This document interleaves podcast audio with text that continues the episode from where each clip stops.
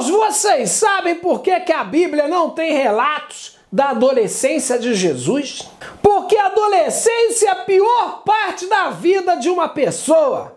É. Provavelmente a maior parte da adolescência dele ele passou dormindo. Porque adolescente é assim, passa mais tempo dormindo do que acordado. Não faz nada da vida e sempre tá com sono. Engraçado que para jogar joguinho no computador de madrugada ele tem disposição.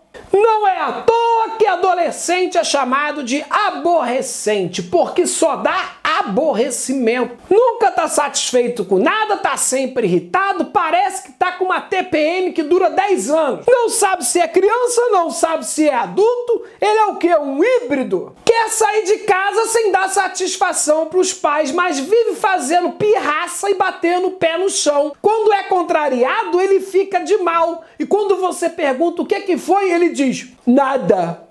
Adolescente é despesa pura, irmão. Só come o dia inteiro e quando chega no shopping quer comprar tudo que vê pela frente. Ele acha que os pais são caixas de banco e que o cartão de crédito quem paga é Jesus. Tudo que ele vê, ele quer. E você, papai bobão, comprando tênis de 50 reais para você e de 500 conto pro filho. Se bobear, amanhã você tá entrando no shopping descalço seu Zé Mané, mimar um adolescente é como criar um filhote de Godzilla. Um dia ele vai te devorar. Eu sou a favor da lei da reciprocidade. Se o adolescente gritou com você, grita de volta para ele. Que que é? Ele dormiu até meio-dia? Durma também. Quando ele acordar e perguntar se tem comida, você fala que tá vivendo igual ele. A Deus dará.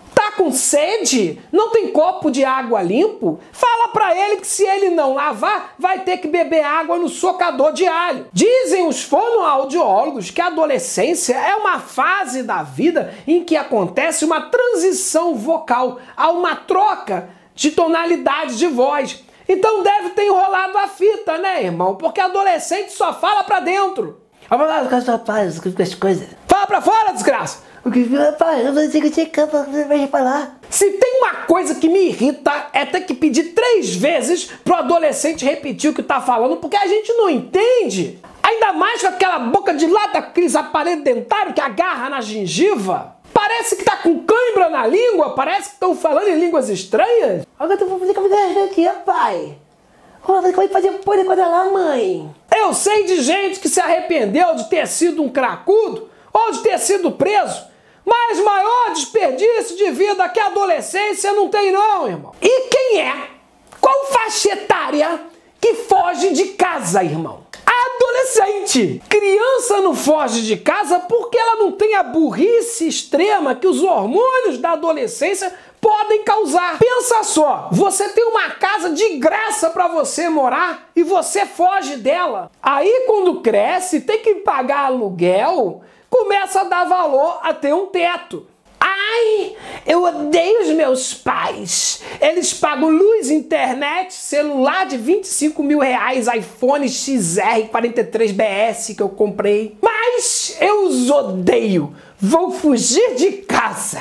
E foge, irmão, sem nem ter um plano. Olha o nível de burrice. Não trabalha, muito mal estuda e foge de casa sem ao menos ter um plano para onde ir. Sai andando na rua esmo, à procura de um sequestrador. E eu não tô falando de quem foge de casa porque é maltratado, não, irmão.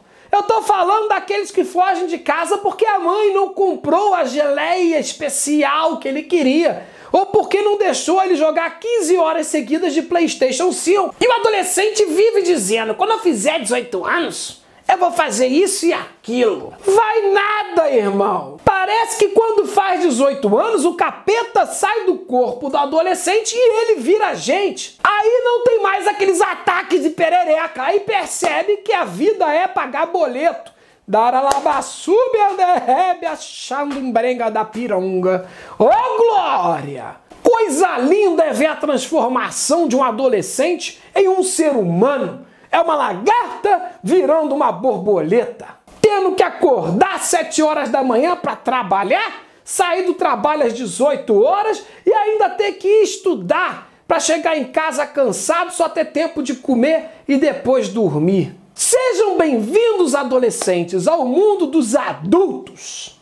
Se você é um adolescente, saiba que na vida nós já temos aborrecimentos o suficiente. Então não seja mais um aborrecimento para o seu pai, amém? Venha para a IEPG, a igreja que mais cresce no Brasil. Já que vocês não fazem nada o dia todo, não custa nada curtir e compartilhar esse vídeo, amém? Me sigam e serão adultos honrados. Ou quase isso, né, pai? Um beijo nos seus demantos. Pai, não parece não, mas eu também já fui adolescente, viu? O quê? Eu era da pá virada, pai. Minha mãe até desmaiava, viu? Era terrível.